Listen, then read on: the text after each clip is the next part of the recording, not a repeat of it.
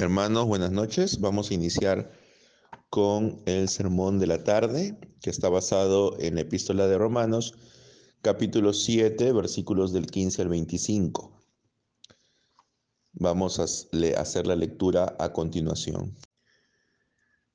Porque lo que hago no lo entiendo, porque no practico lo que quiero hacer, sino que lo que aborrezco, eso hago. Y si lo que no quiero hacer, eso hago, estoy de acuerdo con la ley, reconociendo que es buena. Así que ya no soy yo el que lo hace, sino el pecado que habita en mí. Porque yo sé que en mí, es decir, en mi carne, no habita nada bueno, porque el querer está presente en mí, pero el hacer el bien no. Pues no hago el bien que deseo, sino que el mal que, que no quiero, eso practico. Y si lo que no quiero hacer, eso hago, ya no soy yo el que lo hace, sino el pecado que habita en mí.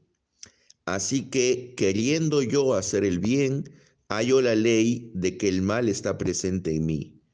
Porque en el hombre interior me deleito con la ley de Dios, pero veo otra ley en los miembros de mi cuerpo, que hace guerra contra la ley de mi mente, y me hace prisionero de la ley del pecado que está en mis miembros. Miserable de mí, ¿quién me libertará de este cuerpo de muerte? Gracias a Dios por Jesucristo, Señor nuestro. Así que yo mismo, por un lado, con la mente sirvo a la ley de Dios, pero por el otro, con la carne, a la ley del pecado. Amén. Este pasaje de Romanos 7, del 15 al 25, nos muestra la realidad del pecado una realidad que es inherente en cada uno de nosotros. Todos los seres humanos que hemos heredado la naturaleza pecaminosa de Adán, estamos inclinados a hacer lo malo.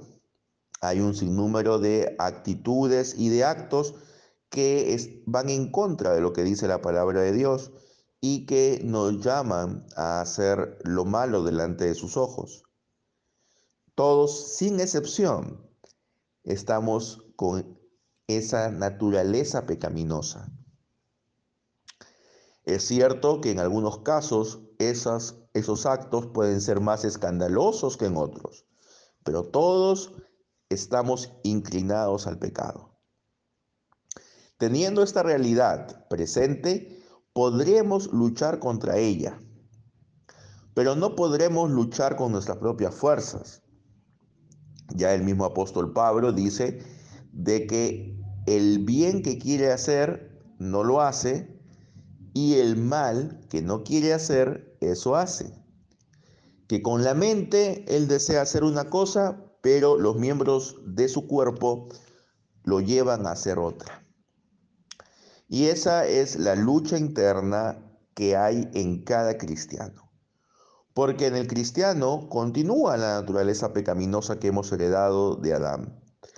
Pero junto a ella está el Espíritu de Dios, el cual mora también en el cristiano. Entonces hay una lucha, hay una pelea, hay una batalla entre nuestra naturaleza humana, pecadora, y el Espíritu de Dios. Y esa lucha hace que nosotros tengamos victorias a veces y a veces también derrotas. Tenemos que ser conscientes de la gravedad de nuestro pecado para evitar caer en situaciones que puedan ocasionar que este pecado salga a frote. También cada uno de ustedes sabe cuáles son los pecados que tienen una mayor incidencia en su vida. En algunos será la lujuria, en otros será eh, el abuso del alcohol, en otros podrá ser eh, la ira, en otros podrá ser la mentira. Pero cada uno de nosotros tiene un pecado principal o algunos pecados principales que están incidiendo en nuestra conducta y que diariamente emergen. ¿Cómo podemos hacer frente a esto? Bueno, la única manera es a través de Cristo Jesús, Señor nuestro. Él es quien nos puede rescatar, el que nos puede liberar de este cuerpo de muerte. Con nuestras propias fuerzas va a ser difícil que lo logremos, por no decir casi imposible. La única manera en que podremos lograr vencer cualquier tentación es a través de la obra de Cristo Jesús y por medio de su Santo Espíritu. Para que podamos nosotros vencer el pecado, hermanos, necesitamos tener un plan de acción. Necesitamos tomar acciones concretas. Si su pecado son las apuestas, usted debe evitar el siquiera pasar cerca de los lugares donde se realizan estas actividades.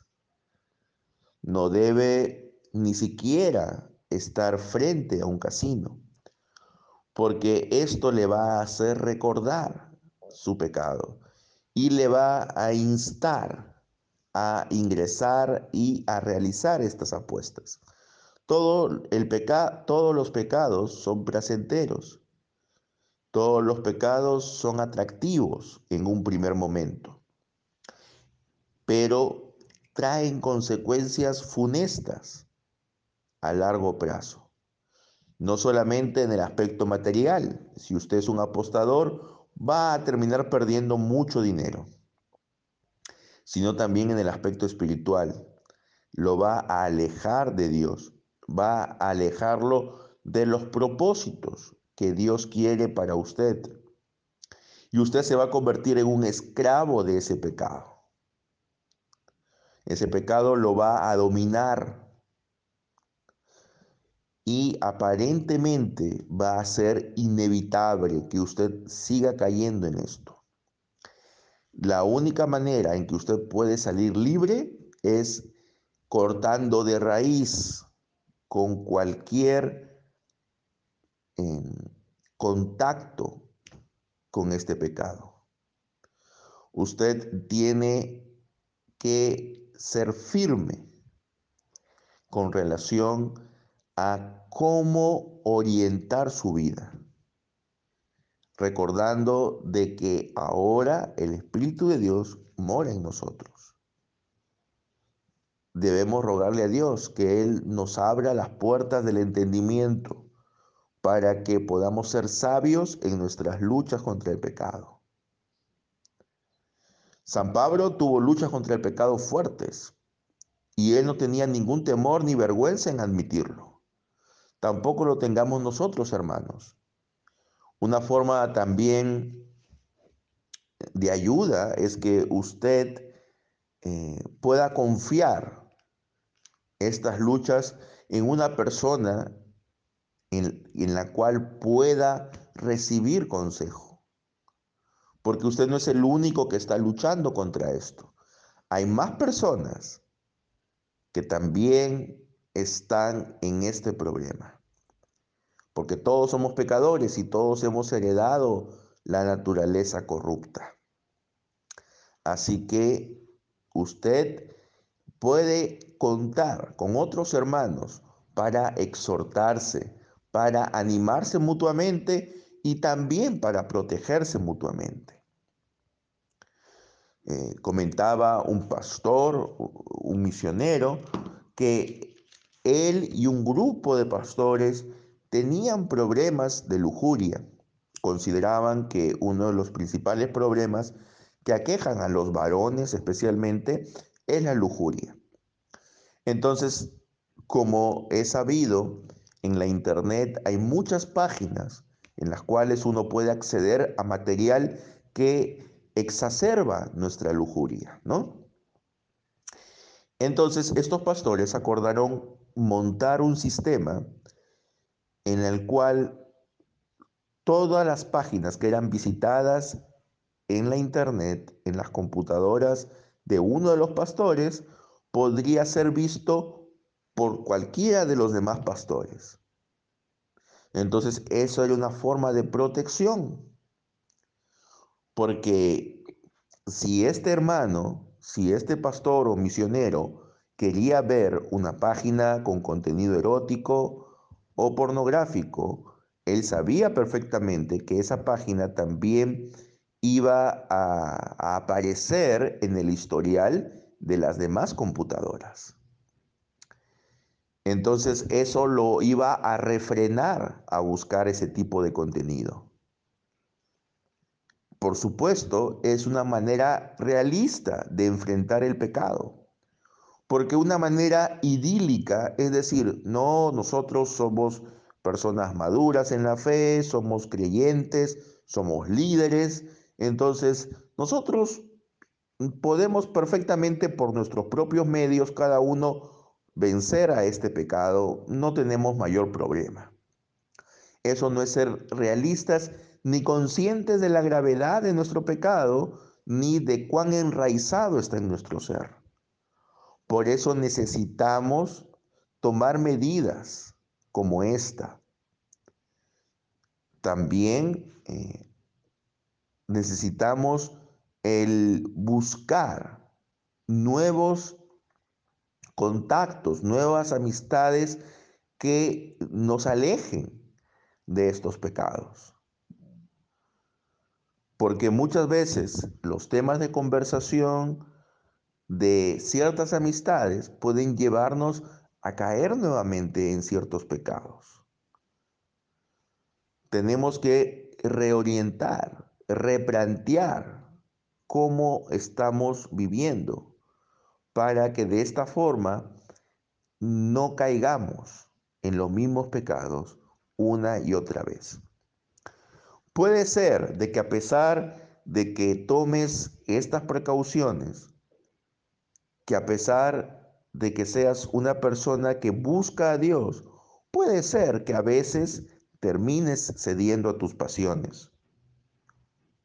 Porque la santificación es un proceso que tiene sus altas y bajas. Pero cuando eso ocurra, hermano, no te desalientes, no te desanimes, no pienses que ya la batalla está perdida. Toma fuerzas y sigue luchando contra esos pecados. Porque de tu mano está Dios, quien a través del Espíritu está ayudándote a salir de eso. Hermanos, por último, tenemos que, eh, aparte de ser conscientes de nuestro pecado, también tenemos que eh, ser conscientes de los otros pecados que eh, están en medio nuestro. Así como yo tengo un pecado, digamos, de ira, puede ser que mi hermano tenga otro pecado. Entonces yo no puedo ser tan exigente con el pecado de mi hermano mientras yo no he sido exigente con mi propio pecado. Por eso la palabra de Dios nos dice que el que piense que está firme, mire que no caiga, que no caiga en lo mismo que está haciendo el otro hermano o en algo similar. No hay otra forma, hermanos, en que podamos, no hay otra forma, hermanos, en que podamos vencer al pecado que no sea el esforzarnos día a día, pero no con nuestras propias fuerzas, sino con la ayuda de Dios.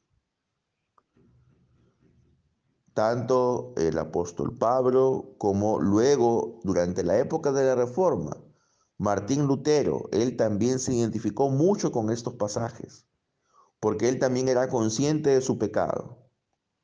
Y él con sus propias fuerzas, él trataba, se mortificaba en, la carne y trataba de vencer esas pasiones que eran inherentes a su, a su naturaleza.